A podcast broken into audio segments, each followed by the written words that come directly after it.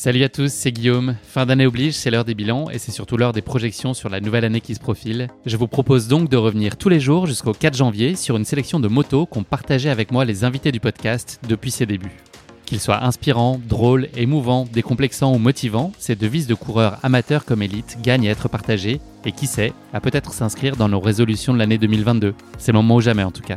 Vous allez successivement entendre dans ce quatrième épisode les motos de Guillaume Artus, Mathieu Blanchard et enfin Anthony Verlaine. Je partagerai avec vous à la fin de l'épisode les numéros des épisodes correspondant à ces motos s'ils vous ont donné envie d'en savoir plus sur mon invité et sur sa course épique.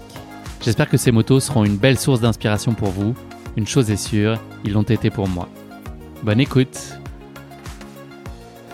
Ouais, c'est... Euh, euh, comment le formuler proprement euh, j'ai plus de rêves, j'ai des projets.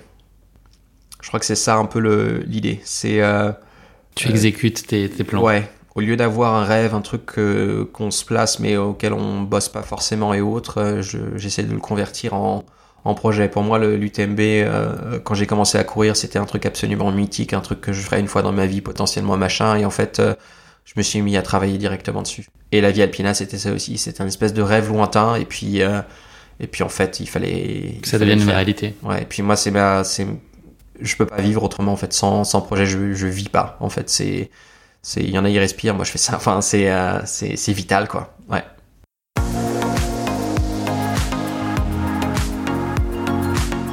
J'en ai beaucoup euh, des motos ou des sortes de devises qui m'accompagnent dans la vie, mais il y en a une qui m'a, qui me, qui qui m'anime beaucoup plus que d'autres puisque ça, ça a vraiment été quelque chose que j'ai euh, vécu euh, dans ma vie.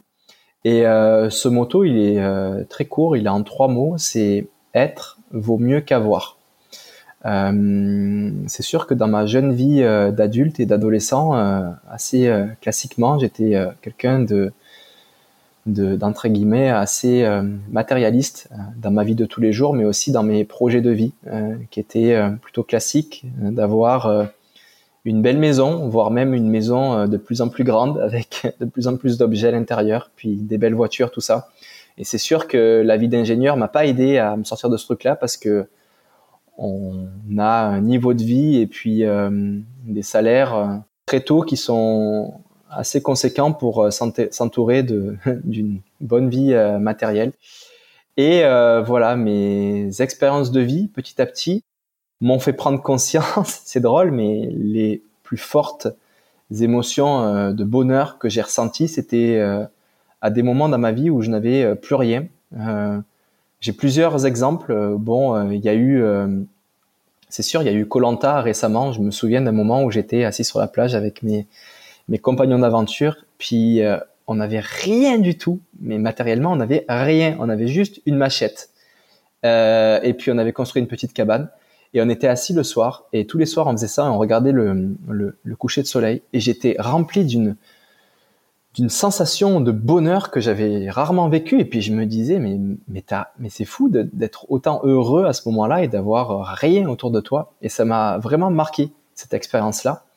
Et euh, depuis euh, depuis euh, deux trois ans, donc depuis 2019, euh, que j'ai la chance de pouvoir euh, euh, faire du digital nomadisme, donc euh, travailler sur mes euh, sur mes sur mes activités intellectuelles hors bureau, mais je voyage beaucoup de pays en pays, ce qui fait que ben, j'ai plus vraiment d'endroit où j'habite et j'ai plus vraiment d'attachement avec de matériel et je vis avec une valise. je vis vraiment avec une valise et depuis les trois dernières années de ma vie, j'ai jamais été autant heureux et je n'ai jamais été dans une dans, un, dans une direction minimalisme finalement aussi fort et vide minimaliste.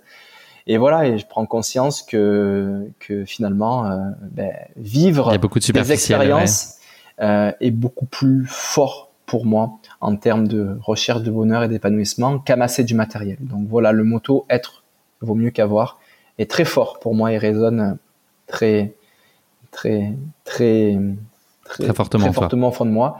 Puis voilà, moi j'ai envie d'être euh, on peut conclure là-dessus, mais j'ai envie d'être, euh, j'ai envie d'être un papy euh, avec plein de petits enfants, et puis j'ai envie de les prendre sur mes genoux, et puis j'ai envie que jusqu'à jusqu'au à partir du premier jour où j'ai des petits enfants jusqu'au moment où je vais quitter cette magnifique aventure qu'est la vie, je vais être capable de leur raconter des histoires de ce que j'ai vécu dans ma vie tous les jours.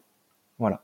Et je sais très bien que leur raconter une histoire de que j'ai passé ma vie à amasser de l'argent sur un compte en banque pour vivre une retraite agréable ou leur raconter que j'ai eu des voitures avec des gros moteurs ou des grosses maisons, ben, c'est une histoire que je vais être capable de raconter sur une seule journée et qui va pas forcément les intéresser, mes petits-enfants. Voilà. Donc maintenant, je suis dans ce moto-là, jusque le plus euh, longtemps possible. Être vaut mieux qu'avoir. J'écris des histoires, je vis des aventures, et j'espère avoir être capable de raconter tout ça et que ça anime dans les yeux de mes petits-enfants euh, jusqu'à jusqu'au bout de la vie.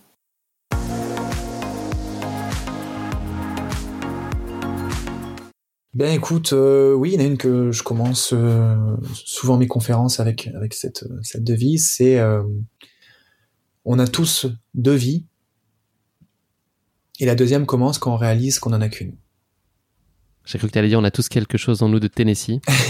une chanson ah, je viens de dire un truc super profond et, tout, et là, ça y est, tu t'arrives avec Johnny, quoi. Oh non, non, mais allez, c'est un moto, effectivement, riche de sens. Mais je trouve qu'en fait, je trouve qu'elle a surtout beaucoup de sens vraiment par rapport à mon parcours, moi, où, quand j'ai décidé de changer vraiment de vie et de faire ce qui me faisait rêver et ce qui m'animait quand j'étais gamin, et ben ma, ma, vraie vie a commencé là. Donc c'est pour ça que je la cite parce qu'elle a, a, beaucoup de sens.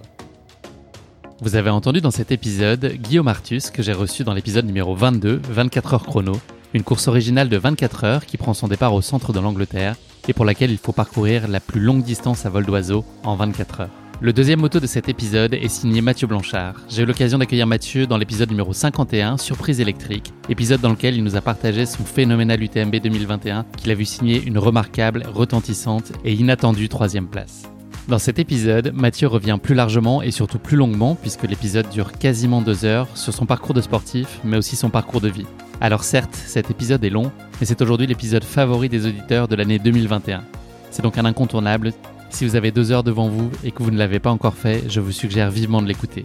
Le troisième moto de cet épisode est signé Anthony Verlaine que j'ai reçu dans le tout dernier épisode de l'année, le numéro 59. Il y partage non pas une course épique, mais une aventure épique au cœur du parc Denali dans le Yukon au Canada. Une aventure sous haute tension qui va l'amener à rencontrer à de multiples reprises des grizzlies sur son parcours. C'est tout pour aujourd'hui. Je vous donne rendez-vous demain pour un nouvel épisode avec les meilleures motos de l'année. Et n'oubliez pas, si vous voulez soutenir Course Épique, il y a deux choses très simples à faire mais très précieuses pour le podcast. Vous abonner sur les différentes plateformes de streaming, mais aussi donner une super note au podcast sur Apple Podcast et désormais sur Spotify. Merci à tous pour votre précieuse fidélité. Je vous souhaite une très belle et une très heureuse année 2022, avec la santé bien sûr, mais aussi beaucoup de belles sorties, des entraînements riches d'accomplissements et des courses exaltantes. Prenez soin de vous.